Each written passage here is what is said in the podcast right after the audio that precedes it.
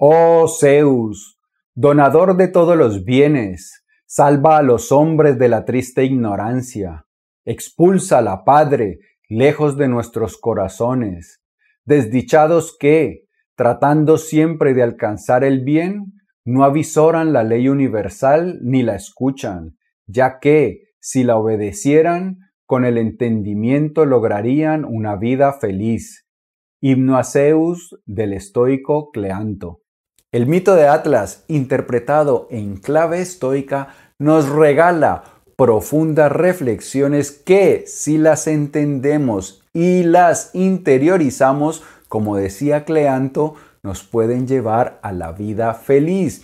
Así que como esto de vivir la vida feliz y de ser extraordinarios es importante y urgente, pues vamos a empezar ya mismo con el mito de Atlas para entenderlo y beneficiarnos de su sabiduría. Bienvenido a las Notas del Aprendiz, el lugar que está dedicado a ti, a darte todas las ideas y todas las herramientas que necesitas para que te conviertas en tu más extraordinaria versión y para que de esta manera vivas la vida extraordinaria, la que siempre has soñado y la que naciste para vivir.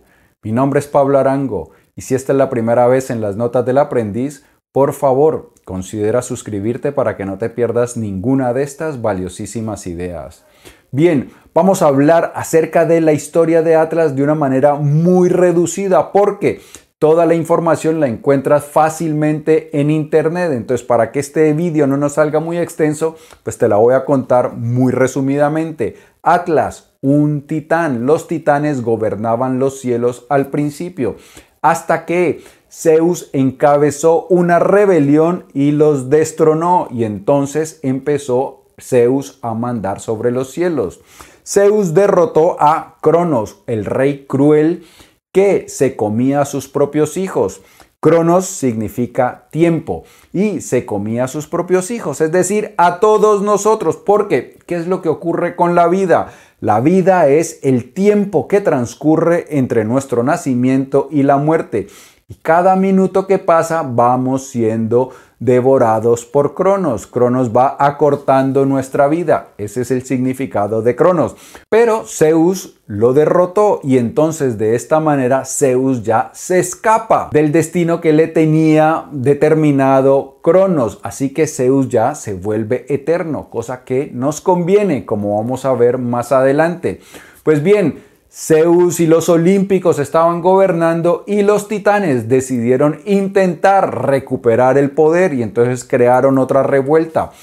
El ejército de los titanes estaba al mando de Atlas, que era un titán fortachón muy grande. Pues bien, los olímpicos con Zeus a la cabeza vuelven a imponerse y Zeus manda a todos los titanes al Tártaro, que es el inframundo, un sitio en las profundidades que usaban como mazmorra, como cárcel. Los manda a todos menos a Atlas, al cual castiga con tener que cargar la bóveda de los cielos. Y aquí hay una aclaración. Eh, muy frecuentemente se piensa que Atlas tiene que sostener al mundo sobre sus hombros. No es al mundo, es a la bóveda de los cielos. Él es el que impide que el cielo caiga sobre la tierra. Pues bien, vamos entonces a desmenuzar lo que significa esta historia según los estoicos. Primero, vamos a ver quién era Zeus. Zeus para los estoicos es la conciencia universal, la razón universal, el principio creador, la inteligencia que ha creado y ha dispuesto todo. Vamos primero con Epícteto. No te irrites contra los acontecimientos que ha dispuesto el propio Zeus, es decir, la razón universal, que los definió y ordenó con las moiras, presentes en tu nacimiento las cuales tejieron tu destino. ¿Ignoras qué pequeña parte representas en relación con el todo? Y ahora vamos con Séneca. El rayo no lo lanza Zeus, pero todas las cosas las ha dispuesto él de tal modo que incluso las que no ha hecho él no están hechas sin la razón que es la de Zeus. Aunque Zeus no haga personalmente estas cosas, Zeus ha hecho que se hicieran.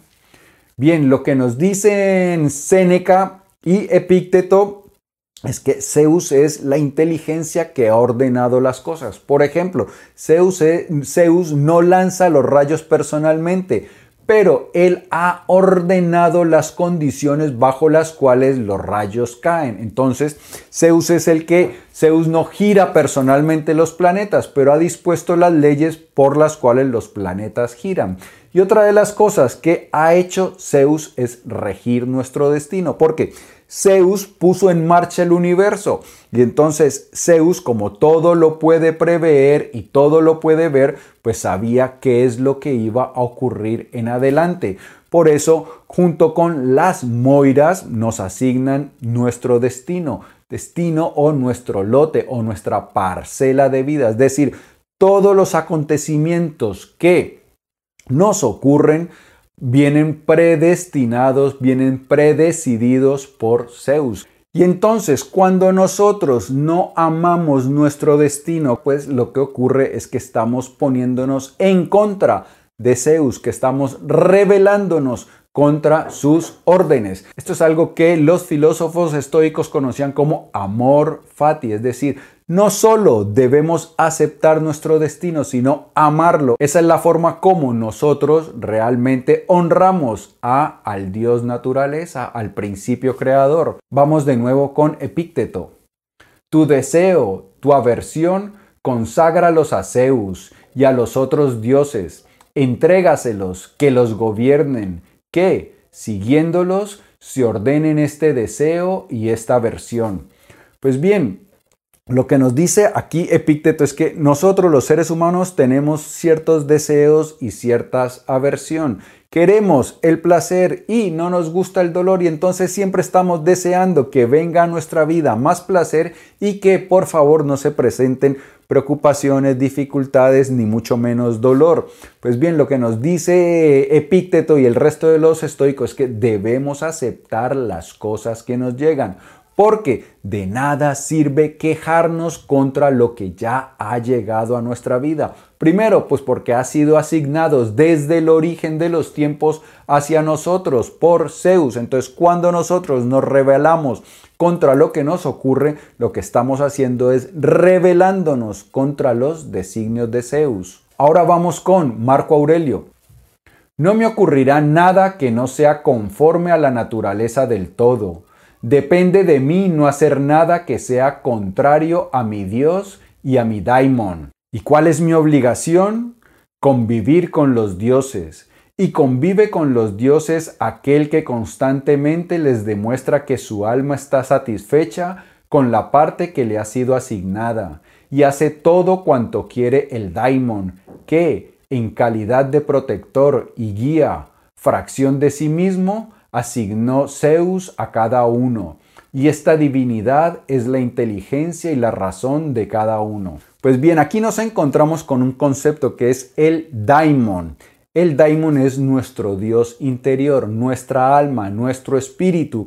Y para los estoicos, como nos dice Marco Aurelio, ese daimon pertenece a Zeus, es una parte de Zeus, es una emanación de Zeus, de el Dios creador de todo. Así que dentro de nosotros vive el mismísimo Zeus. Y esto es muy importante porque como Zeus, a través del Daimon, vive dentro de nosotros, pues Zeus se da cuenta de todas las cosas. Resulta que hay el, el mundo, cómo funciona de determinada manera en el mundo ocurren ciertas cosas y entonces, ¿qué es lo que debemos hacer nosotros? Acomodarnos a las cosas que vienen regidas por el mundo. Es decir, por ejemplo, sabemos que la ley de la gravedad funciona de una manera, entonces nosotros no debemos enojarnos o protestar contra la de la, ley de la gravedad. ¿Por qué? Pues porque la ley de la gravedad se va a imponer siempre.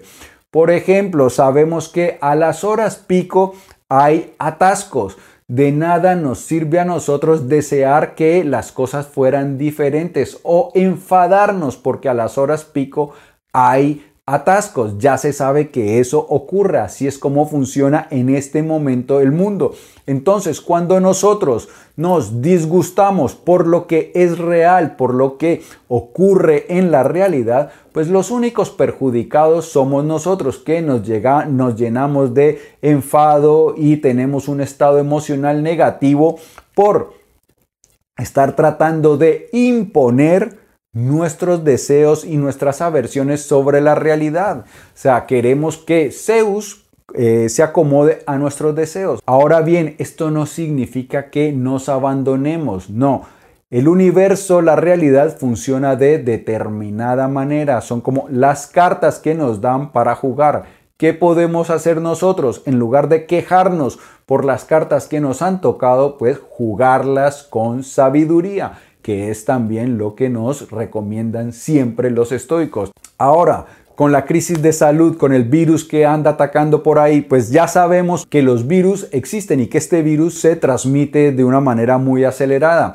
Entonces, ¿qué debemos hacer nosotros para ajustarnos al todo, para ayudar al todo? Pues quedarnos en casa, cuidarnos y no protestar, porque de nada sirve que nosotros protestemos. Si nosotros empezamos a quejarnos de que porque me toca a mí, de que porque esto, de que qué injusticia, que no sé qué, somos nosotros los que nos afectamos, los que nos ponemos de mal humor y empezamos a causarnos un deterioro emocional.